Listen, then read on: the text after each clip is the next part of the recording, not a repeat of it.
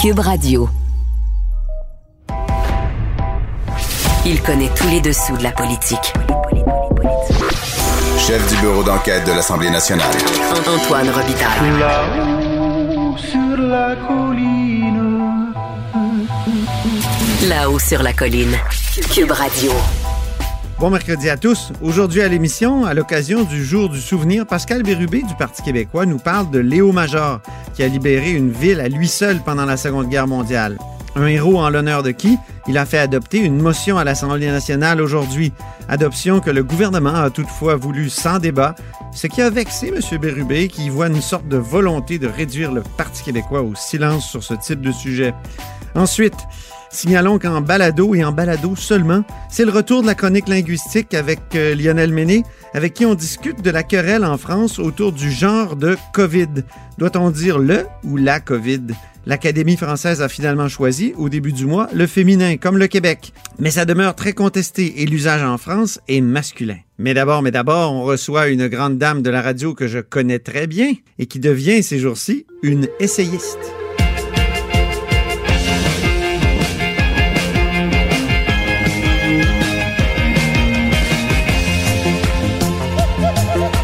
Prochaine invitée publie cette semaine un essai très critique sur les médias euh, où elle propose une liste intitulée Ce que ça prend en 2020 pour faire carrière dans les médias. C'est une des choses euh, qu'on trouve dans son livre. Et dans cette liste, il y a ce conseil veillez à renvoyer l'ascenseur. Alors voilà, bonjour Marie-France Bazot. Bonjour Antoine Robitaille. Sérieusement, j'ai beaucoup de gratitude pour vous, Marie-France. Je suis nostalgique de nature, donc euh, je souffre du temps qui passe et j'ai des souvenirs absolument extraordinaires d'indicatifs présents à Radio-Canada et de Bazo.télé à Télé-Québec. Mais aussi, j'ai été un auditeur fidèle et attentif de plaisir que vous avez animé avec Pierre Bourgault à Radio-Canada. Puis, euh, j'ai beaucoup appris dans cette émission-là. Donc, euh, à vous lire, on comprend que cette émission-là, euh, Plaisir, Marie-France, où vous vous moquiez du politiquement correct, on se souvient que vous disiez auditeur triste et tout ça, euh, ça serait plus Ah oui, possible oui. aujourd'hui, hein? Mais non, c'était le début, de toute façon. C'était le début du politiquement correct et c'était un politiquement correct plus, euh, on comprenait pourquoi, c'est pour donner euh, l'accès à, à des postes, à, des groupes, dont les femmes encore à ce moment-là, Ben oui. qui, qui étaient euh, qui avaient plus de difficultés euh, à accéder à des postes euh, bien rémunérés, mais euh, c'était c'était l'époque aussi où on appelait euh, un nain euh, une personne verticalement challengée ou ce genre de truc-là. Il y avait encore moyen, on, on pouvait encore en rire. C'était le début. Ce n'est pas devenu la chose très idéologique et très rigoriste que c'est devenu. Fait qu'il y avait, on avait un plaisir aussi par rapport à ça, effectivement. Oui. Et, et c'est pas, c'est pas, je suis pas dans la nostalgie non plus Non? de cette émission-là. J'en parle parce que, puis je suis pas dans la nostalgie en général. Je pense que vous le savez assez bien, Antoine. Oui. Mais euh, j'en parle parce que ça a été mon école de médias, puisque je n'ai pas fait de, de cours de communication, mais que j'ai carrément appris à, en fait, j'ai appris à faire de la radio professionnelle, à faire des entrevues, et j'ai appris la liberté qu'on pouvait avoir dans les médias avec, avec Pierre Bourbeau. Donc, c'est un peu un, un- un hommage à mon mentor, mais j'ai appris euh, de, de, de, de façon assez, euh, assez fracassante avec Oui. cet homme qui ne s'embarrassait pas de, du mot non. C'était incroyable cette émission. Moi, je me souviens d'après-midi, de, samedi après-midi, à, à éclater de rire en faisant de la peinture, puis ce qui était extraordinaire. J'ai des très beaux souvenirs. Mais je pense que Pierre Bourgault, et j'aimerais avoir votre avis là-dessus, il aurait été annulé aujourd'hui. Il aurait été mis au banc des médias complètement. Carrément. Ah oui, oui, il, euh, oui, il l'aurait été. Il l'aurait été certainement. Euh, Il a déjà été suspendu, mais il a dit des choses euh, Oui. aussi. euh, quelquefois, oui. il serait tombé dans la vague, moi aussi, j'imagine. Oui, absolument. Je pense que oui. C'était vraiment une autre époque. C'était et, et lui-même était non seulement on parle de on parle de de, de, de, de paroles et de d'émissions qui se déroulaient il y, a, il y a 35 ans, donc à une autre époque, mais lui-même était d'une autre époque.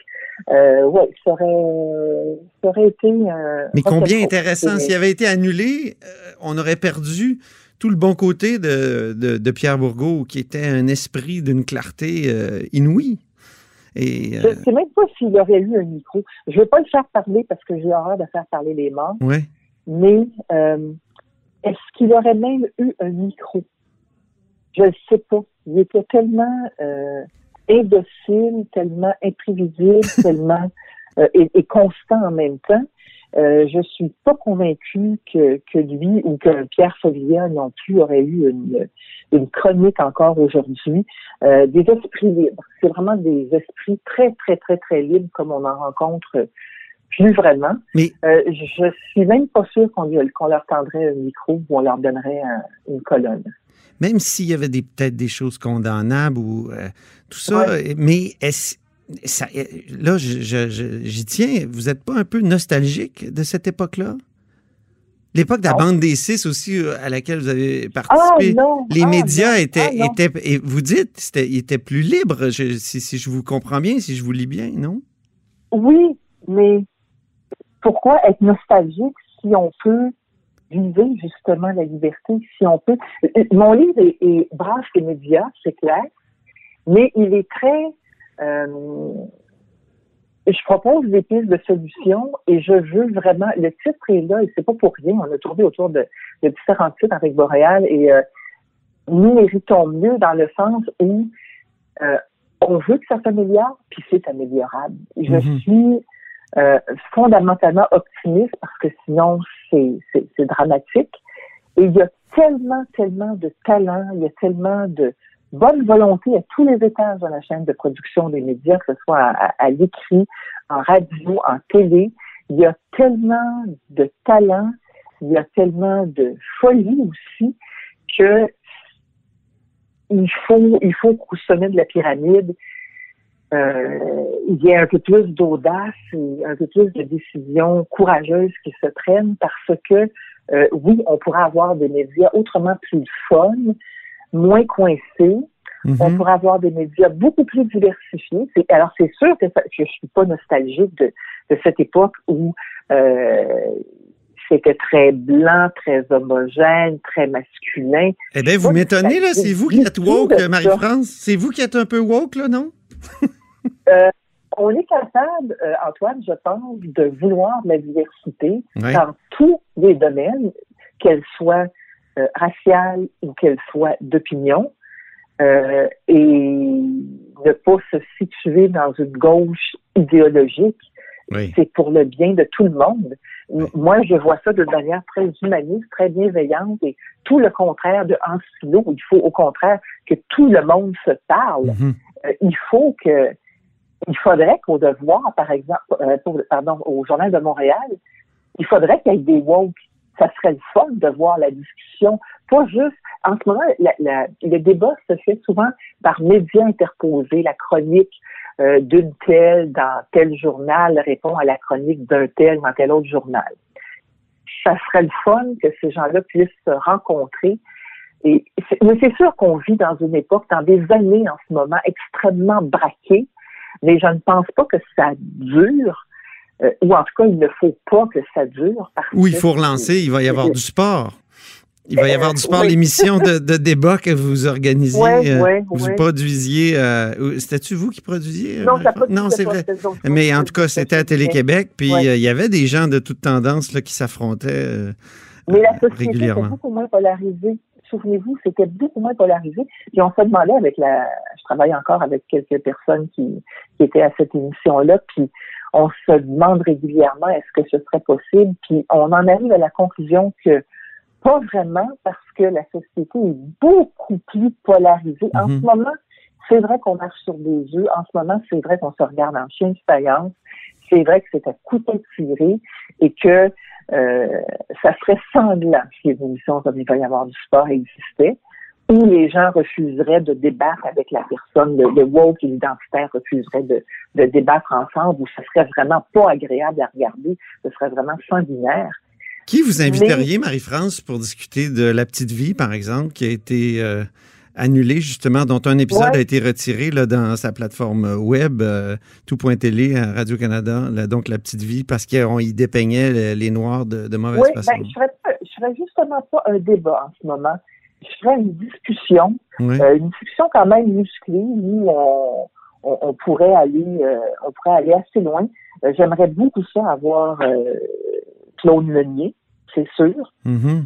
Euh, Quelqu'un identifié au camp woke, ça serait intéressant aussi de réussir à l'asseoir en studio face à Claude Meunier, puis d'avoir un anthropologue ou un sociologue, quelqu'un avec un certain recul, euh, qui fasse pas nécessairement le médiateur entre les, entre les deux, mais qui, qui explique posément, sans être émotivement partie prenante, euh, regardez, euh, on disait ça de telle manière parce que, remettons ça dans le contexte, puis à travers ça, c'était du Québec dont se moquait, et, et, et, et c'était le Québec d'il y, a, d'il y a 30 ans, euh, 25 ans, 30 ans, euh, dont se moquait Claude Meunier. C'était, féroce envers le Québec. Ça nous montrait comme complètement fermé, complètement raciste, complètement euh, Mhm. quelqu'un qui vienne dire ça, qui ne soit ni Claude Meunier,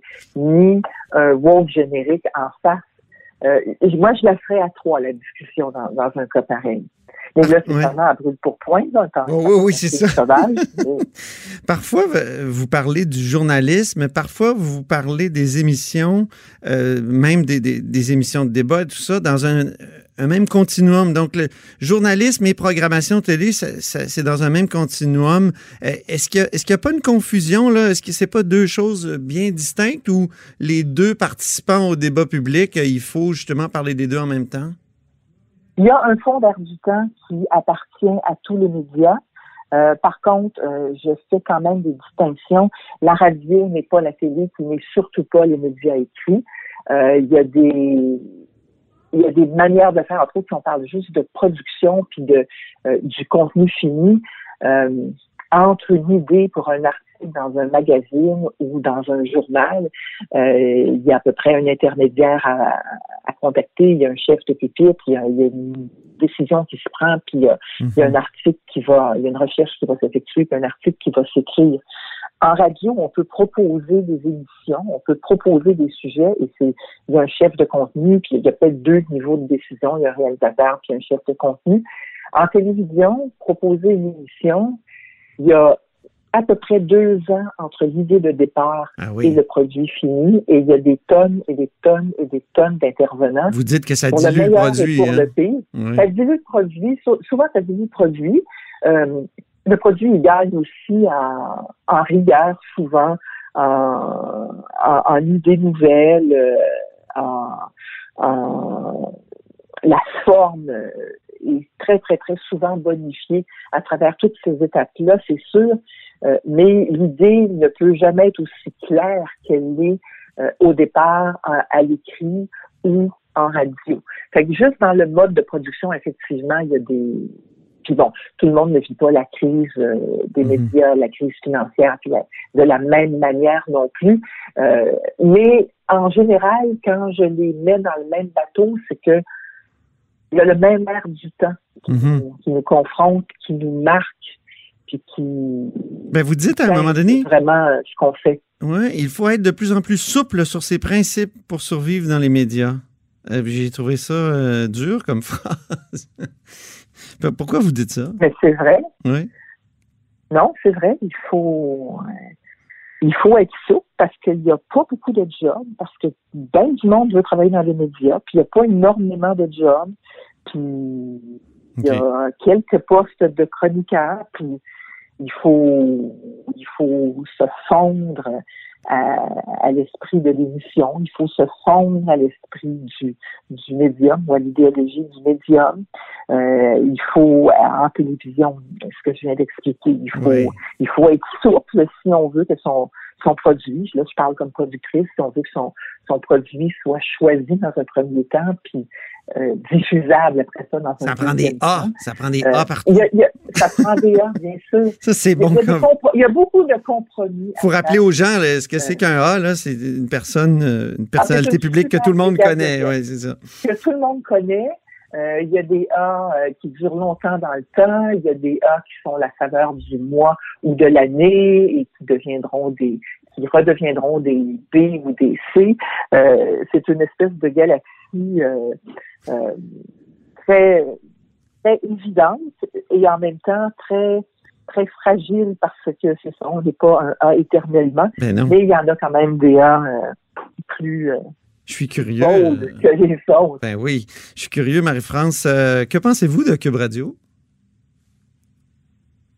Cube Radio, c'est c'est intéressant parce que euh, ça essaye différentes affaires. Ça pourrait essayer plus. Ouais. Ça pourrait être. euh, ben, je ne veux pas trop non plus rentrer là-dedans parce que je Non. ne l'écoute pas à temps plein. Euh, Il y, a, il y a une audace dans la manière de proposer quelque chose sur le web, de, de, de proposer une écoute euh, vraiment euh, souple pour l'auditeur. Alors, il y a une audace formelle.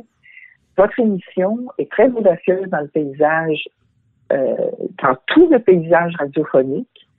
Euh, c'est assez intéressant. Puis là, je marche pas sur tes c'est juste parce que je ne Ben non, je vous ai pris, euh, Ouais. Il y a, il y a pris, des ça. Par et surprise. en même temps, pour une radio, pour une radio qui est autant, qui est, qui est pas loin du balado parce qu'on peut l'écouter vraiment à demande, ça pourrait être plus audacieux encore. Euh, dernière question, euh, Marie-France. Votre dernière liste s'intitule Choses à faire si j'étais directrice de programmation d'une chaîne Ah publique. oui. Mhm. Aimeriez-vous ça? Être directrice des programmes d'une chaîne publique? Ça n'arrivera pas. Mais j'aurais, j'aurais pu aimer ça, oui, effectivement, particulièrement en radio, que, que je connais bien. Euh, j'aurais pu aimer ça, oui. Mais c'est une manière, c'est une manière, disons, un petit peu amusante et, et euh, légère de faire passer tout, de faire une espèce de rappel de tout ce qu'on pourrait faire. C'est vraiment une espèce de checklist de Oui, oui. tout ce qui pourrait être fait pour améliorer la radio, la télé en général, euh, parce que vraiment, je, je le redis, ce livre-là est fait, c'est sûr qu'il est lu en ce moment par les gens du milieu des médias puis qui trouvent tous euh, des, des, des portes d'entrée euh, ou des poignées particulières, mais il est fait pour le grand public parce que vraiment, nous méritons mieux et c'est tout à fait faisable parce qu'il y a un talent fou, parce qu'on le Mhm. mérite, parce que euh, il y a moyen de parler de plein de sujets, il y a moyen de faire des formes bien plus audacieuses que celles qu'on entend et qu'on voit en ce moment. Et, et- et je suis profondément convaincue que si on était plus audacieux, moins paresseux, moins craintif, on y arriverait certainement en tout ou en partie.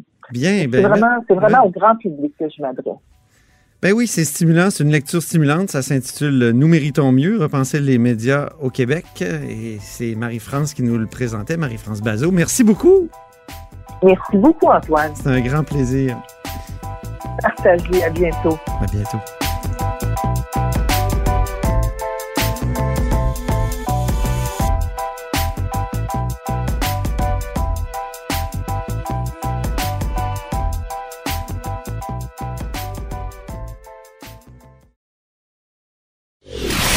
Antoine Robitaille. Le philosophe de la politique. La joute politique ne colle pas sur lui. Il réussit toujours à connaître la vérité. Vous écoutez là-haut sur la colline.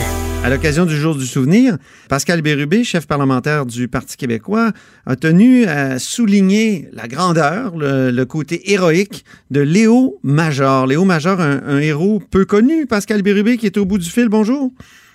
Bonjour, Léo Major, c'est un grand héros militaire québécois, né aux États-Unis en 1921 parce que sa famille s'y trouvait pour travailler, mais essentiellement élevé à Montréal, qui s'engage dans l'armée canadienne pour aller au front.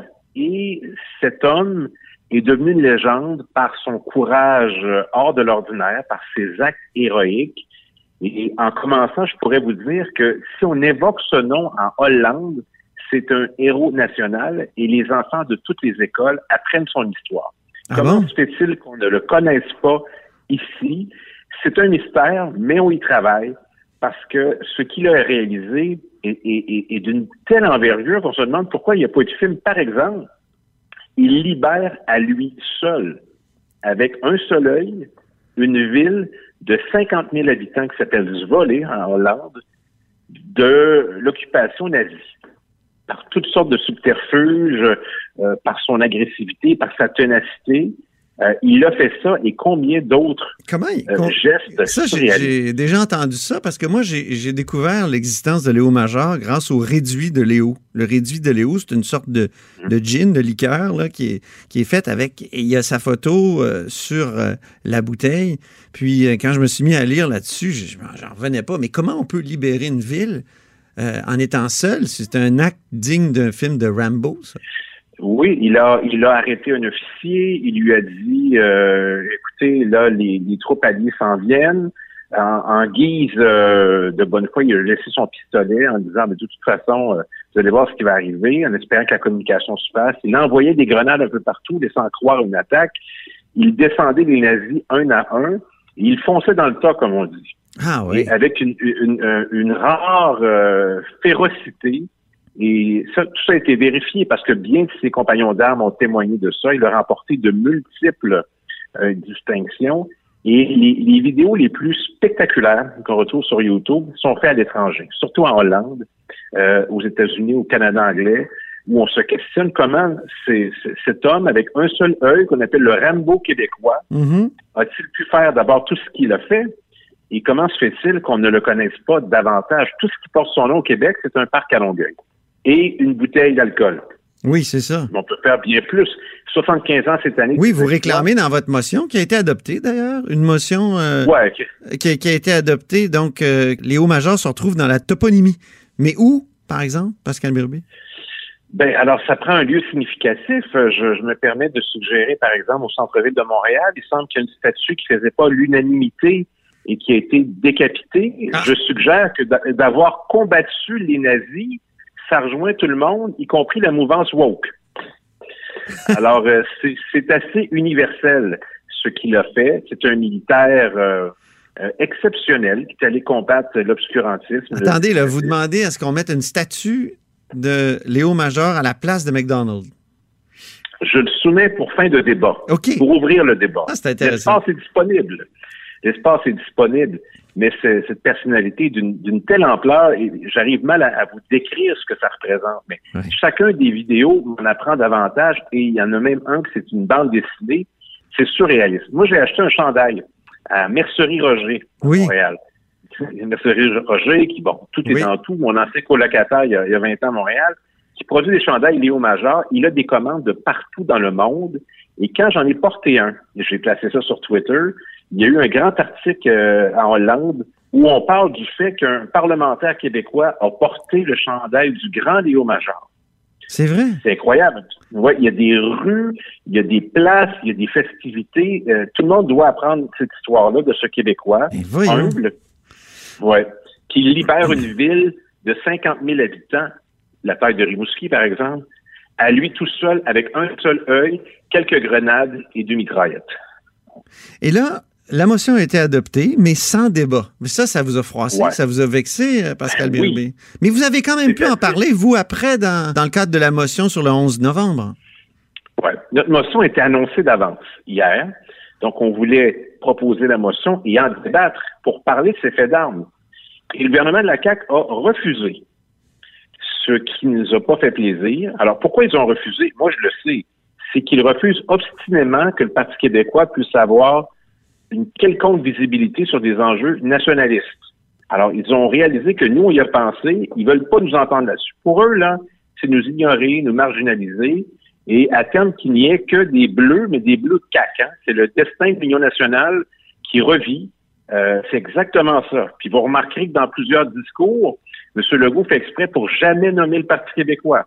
Il s'est réclamé de René Lévesque récemment. Il a fondé un parti. Oui, le Parti québécois, vous avez siégé, M. Legault en toutes circonstances, on nomme jamais le Parti québécois. Simon ouais. Barrette se réclame de Camille Lorrain, vaste entreprise, et euh, ne nomme pas le Parti québécois. C'est voulu. Je suis sûr qu'il y a une note qui circule auprès du personnel et des députés qui dit ça. Alors, ils n'ont pas voulu, mais...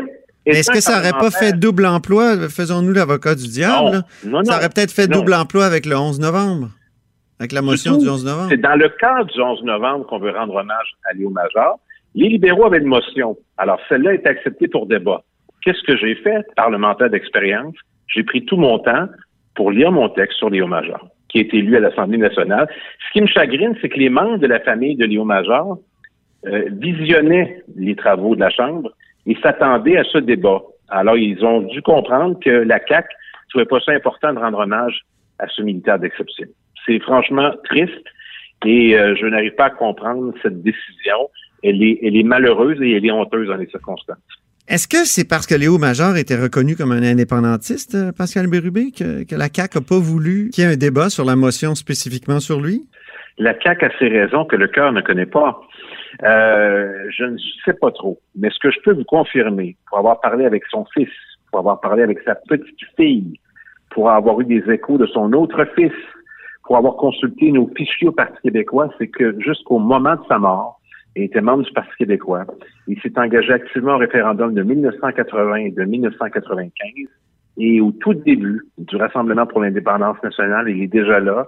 Il considérait qu'il a combattu contre l'obscurantisme nazisme euh, sur euh, le péril que ça qui, qui, planait sur le monde, mais que Mhm. pour lui, c'est un Canadien français devenu québécois et que sa patrie, c'était le Québec.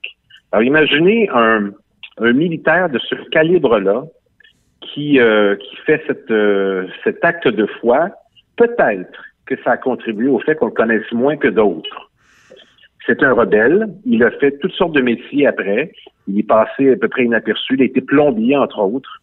Il n'avait pas de grand salaire. Il habitait à Ville-Jean-Cartier. Il était digne. Et jusqu'à la fin de sa vie, il fallait trouver un endroit pour bien le loger. Et, bien de ces euh, des gens qui le côtoyaient ignoraient que cet homme était une des personnalités les plus importantes qui a combattu pour la liberté au 20e siècle.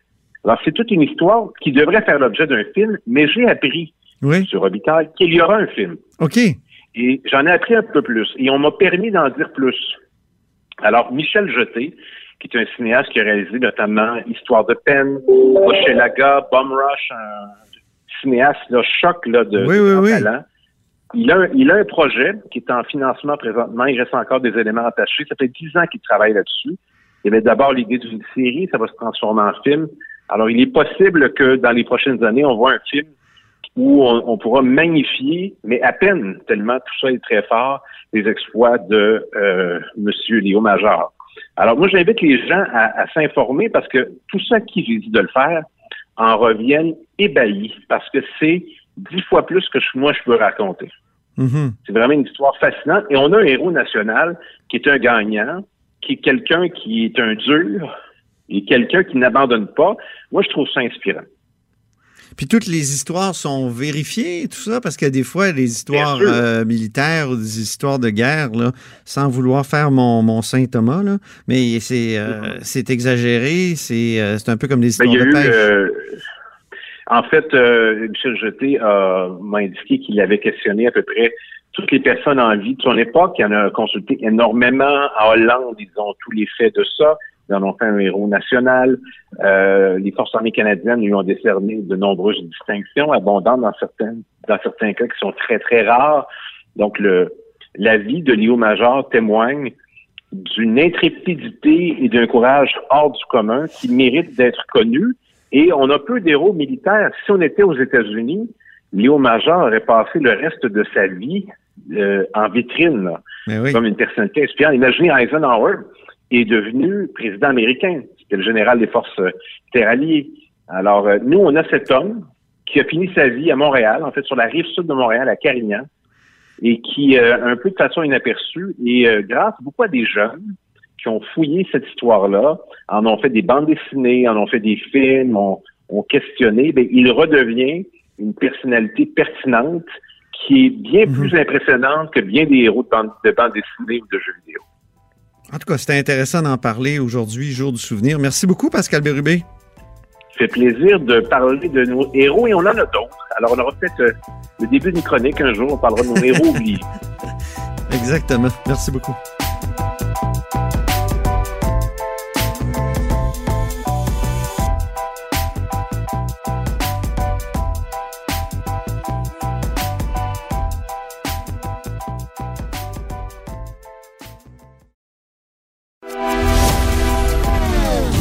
Philosophe, poète dans l'âme, la politique pour lui est comme un grand roman d'amour.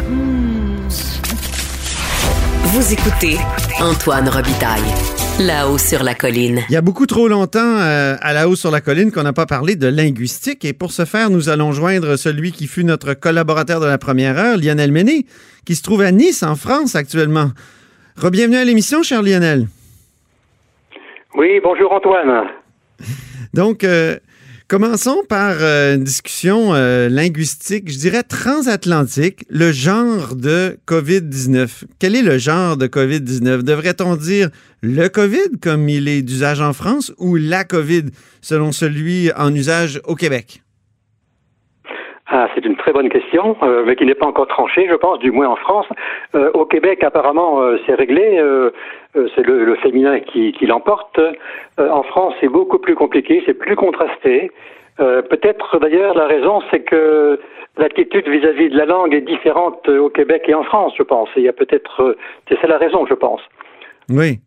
Oui, on Au peut écouter. Au, euh, départ, au dé- Oui, on, on peut écouter Hélène Carrère d'Ancos, qui euh, est la, la grande patronne, la secrétaire perpétuelle de l'Académie française, qui récemment, sur les ondes de France Culture, déclarait ceci. Écoutons-la. Il nous a semblé, ça me paraît évident. En fait, les gens ne savent pas ce qu'est un acronyme, premièrement, et deuxièmement, ça ne les intéresse pas de savoir ce qu'il y a derrière. Mais la logique, c'est de savoir ce que c'est. Donc, on a décomposé, et il est clair que c'est coronavirus, coronavirus, et de la couronne, et disease, le mot anglais, puisque c'est un acronyme, c'est emprunté à la langue anglaise. La maladie, elle est du féminin en français. Donc il était logique de dire la Covid. Je dirais que ça s'implante ou pas, mais il y a beaucoup de gens qui l'adoptent tout de même. L'Académie des sciences, je m'étais informé auprès d'eux, ils m'ont dit vous avez raison, c'est une maladie. Donc, on vient d'entendre euh, Hélène Carrère d'Ancos. Euh, que pensez-vous, Lionel, de cette décision de l'Académie française? Ben, dans le fond, elle est, elle est logique. Hein. Elle, est, elle, est, elle est tardive, mais elle est logique. Elle est logique, comme, comme le dit euh, Hélène Carrère d'Ancos. euh, dans, dans Covid, euh, en fait, euh, le mot important, enfin, le mot important, mais qui passe inaperçu, c'est le petit D, qui est de l'anglais disease, Oui. la maladie. Donc, euh, c'est sûr que logiquement, on doit, on doit trouver un équivalent français, et que en français, évidemment, c'est maladie. Donc, euh, c'est logique. Euh, le seul problème, je crois, c'est que euh, c'est peut-être dû d'ailleurs au, au retard de l'OMS. L'OMS, en fait, a d'abord publié. euh, L'OMS travaille en anglais, hein, comme vous savez. Oui. Et donc l'OMS a d'abord publié son, sa nouvelle dénomination pour cette nouvelle maladie. Il l'a publié en anglais. En anglais, bien sûr, le problème du genre ne se posait pas.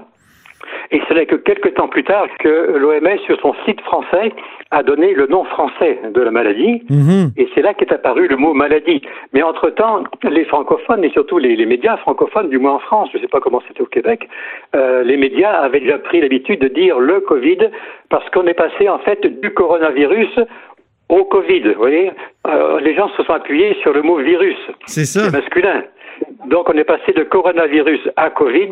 Donc l'usage, c'est ce qu'on appelle l'usage en linguistique. L'usage était déjà très très implanté euh, en France, peut-être au Québec aussi, l'usage du masculin. Et donc euh, c'est venu plus tard euh, ensuite la, rectification. Au Québec, c'est- on a réagi beaucoup plus rapidement au Québec, puisque Radio-Canada déjà réagi assez rapidement. Ensuite, l'Office québécois langue française aussi ont fait des, des, communiqués, ont fait des articles là-dessus. Et, et les médias québécois ont, ont- ont ensuite repris, euh, euh, le, sont passés au féminin assez rapidement. En France, c'est plus compliqué. Euh, pour une raison d'abord, je crois que euh, on, on- on suit moins les recommandations des organismes linguistiques. Mhm. Et puis, euh, donc, on, on considérait que c'était très implanté. Et donc, c'est pour ça qu'actuellement, on entend quand même certainement majoritairement encore en France le masculin. Mais pourquoi il faudrait déterminer le genre par rapport au mot maladie plutôt qu'au mot virus? Ah, ben, parce que le nom officiel, quand on prend Covid-19, euh, qui est un acronyme, hein, euh, Hélène Carrère d'Encause dit que les gens ne savent pas ce que c'est qu'un acronyme. Enfin, elle a raison, mais c'est un petit peu, un petit peu méprisant quand même. Oui, ça, oui. Donc, euh, Covid dit un peu, un peu, un peu hautain, disons. Je retire mon mot méprisant, je dirais hautain plutôt. Oui. Euh, le mot Covid-19 est un acronyme. Autrement dit, c'est un, un- une abréviation qui est fondée, qui est formée sur euh, des syllabes. Co, corona, vide, virus et D. C'est le D, le petit D qui vient là, c'est lui qui Ben change oui. tout. Euh, c'est le D de disease, n'est-ce pas Mhm. Bon. Euh, donc pourquoi, euh, je réponds à la question, pourquoi on devrait euh, euh, passer au féminin C'est parce qu'en en fait, on devrait s'aligner sur l'étymologie du mot, en fait, puisque ça vient de l'anglais disease. Logiquement, en français, euh, disease, c'est une maladie. Donc, logiquement, c'est une position logique, si vous voulez. Oui. Euh, donc, disease est une maladie, c'est féminin. C'est logique. Maintenant, en Sur votre carnet, carnet d'un linguiste euh, sur Internet, vous écrivez que cette règle-là est souhaitable, mais elle est loin d'être appliquée dans tous les cas. Exactement, euh, tout à fait. Euh, elle, elle est souhaitable parce que d'abord, euh, elle- est simple et donc ça permet d'avoir une certaine uniformité dans les décisions. Mais effectivement, il y a quand même des, des accros à la règle. Euh, je pense par exemple un, un qui est très connu euh, à, à propos d'un sigle, c'est le mot HLM euh, Oui. qui s'emploie au Québec et en France. HLM. Euh, en Habitation à loyer toujours un modéré. HLM. hein. Je ne sais pas comment c'est au Québec, mais en France, c'est presque toujours. J'ai regardé sur Internet, euh, un HLM est beaucoup plus fréquent que une HLM. Or, on doit dire normalement une HLM, parce que le H de HLM, c'est habitation, donc une habitation. Euh, Donc ça, c'est un exemple pour un, pour un sigle. Maintenant, pour un, acronyme, euh, le mot laser, le mot laser, c'est un acronyme. Mhm. Et les, les premières lettres, n'est-ce pas, en fait c'est light amplification, donc euh, amplification, c'est le mot de base, Ah, c'est féminin en français, donc on devrait dire une laser. Tout le monde dit un laser. Oui. J'ai jamais entendu dire une laser, on dit un laser. Il y a aussi euh, deux autres sigles très intéressants et très fréquents, c'est des mots UNESCO et UNICEF. Unes- UNESCO, en fait, c'est organisation, c'est organisation. Donc on devrait dire l'UNESCO, elle. Et effectivement, sur les sites de l'UNESCO, on voit que c'est au féminin. Mais si vous regardez sur les médias, sur Internet, on trouve autant le féminin que le masculin. C'est ça. Et même chose pour UNICEF. UNICEF, en fait, c'est Foundation, fondation, fonds plutôt. Donc ce serait le fonds pour l'enfance. Ça devrait être masculin, l'UNICEF. Donc on- sur Internet, on trouve autant le féminin que le masculin. Donc c'est pour vous dire qu'il y a des règles, il y a la logique, mais parfois l'usage va un petit peu contre la logique. Et vous, personnellement, Lionel, vous avez choisi de dire la COVID ou le COVID? Ben, moi, au départ, j'ai fait comme tout le monde, je disais le Covid. Et puis maintenant, j'essaie de, de me mettre, de me remettre à la Covid. Oui. Mais je dois dire que c'est assez amusant. En France, dire la Covid, ça passe pour un petit peu snob, un petit peu affecté. Ah bon? Euh, c'est tellement entré dans l'usage, le Covid, que dans le fond, qui dit la Covid? Ce sont en général les gens des professions médicales, même pas tous d'ailleurs, pas tout le monde. Euh, les gens des professions médicales, et puis je vous dis, ça a toujours un petit air un petit peu, un peu affecté. Parce Ah que euh, c'est plus vraiment ce qu'on dans l'usage en fait. Et autrement dit, Lionel, je ferai un clin d'œil encore à votre carnet. Euh, dire euh, la COVID, c'est un peu être un covidio. non, j'irai pas jusque-là quand même. c'est pas si grave que ça. Hein. Covidio, c'est plus grave que ça. hein. Le Covidio, c'est celui qui va faire des provisions alors Oui. qu'il n'y a pas de, de pénurie. Euh, celui qui refuse de porter le masque, qui refuse les gestes barrières, c'est ça un Covidio. Oui. C'est beaucoup plus bénin, c'est beaucoup moins grave. Mais simplement, c'est une question un petit peu de, comment dire, euh, d'usage. Donc il y a des gens qui sont plus ou moins, euh, qui respectent plus ou moins les règles, sont plus ou moins puristes, qui suivent plus ou moins les, les organismes linguistiques. Et en France, comme vous le savez, on est, on est quand même beaucoup moins, euh, comment dire, euh, obéissant, si j'ose dire, dans ce domaine, euh, un peu plus anarchiste, disons, que les Québécois. Malgré l'âge vénérable de l'Académie française? Alors, euh, ça c'est un- tout un débat. Euh, vous savez, euh, je ne crois pas que l'Académie française ait une grande influence en France. Je sais qu'on a toujours un peu l'impression au Québec, parce qu'au Québec, l'Office québécois langue française a beaucoup d'influence. Oui. Euh, et souvent, on fait un parallélisme, enfin un parallèle souvent entre euh, le poids de l'Office québécois langue française au Québec et le poids de l'Académie française. L'Académie française a pratiquement aucune influence sur l'usage en France. hein. D'ailleurs, l'Académie française est toujours un petit peu en retard sur euh, ce qui se dit vraiment, même beaucoup en retard sur ce, que dit, ce, qui, ce qui se dit en France. Euh, un bon exemple, c'est la féminisation des titres. Euh, L'Académie française a été très très longue à l'accepter alors que l'usage était déjà entré en France largement. Et plusieurs en France soulignent justement le paradoxe. L'Académie française refuse toujours la féminisation des mots, sauf pour la COVID. C'est assez amusant, d'autant plus que même Madame euh, Carrère d'Ancos se fait toujours appeler le secrétaire perpétuel. C'est ça. Euh, donc, donc euh, elle, elle insiste pour qu'on dise la Covid et aussi pour qu'on dise le secrétaire quand on parle d'elle. Exactement. Disons que c'est un paradoxe, comme tu dis, c'est un paradoxe. Très bien. Mais merci beaucoup, Lionel Mené, en direct de, de Nice. Euh, et puis, on se reprend euh, très prochainement pour euh, d'autres questions linguistiques. Très bien, merci beaucoup. Merci beaucoup. Donc, alors, Lionel Mené, linguiste et lexicographe franco-québécois. Il est l'auteur, entre autres, du dictionnaire franco-québécois. N'hésitez surtout pas à partager vos segments préférés sur vos réseaux et revenez-nous demain.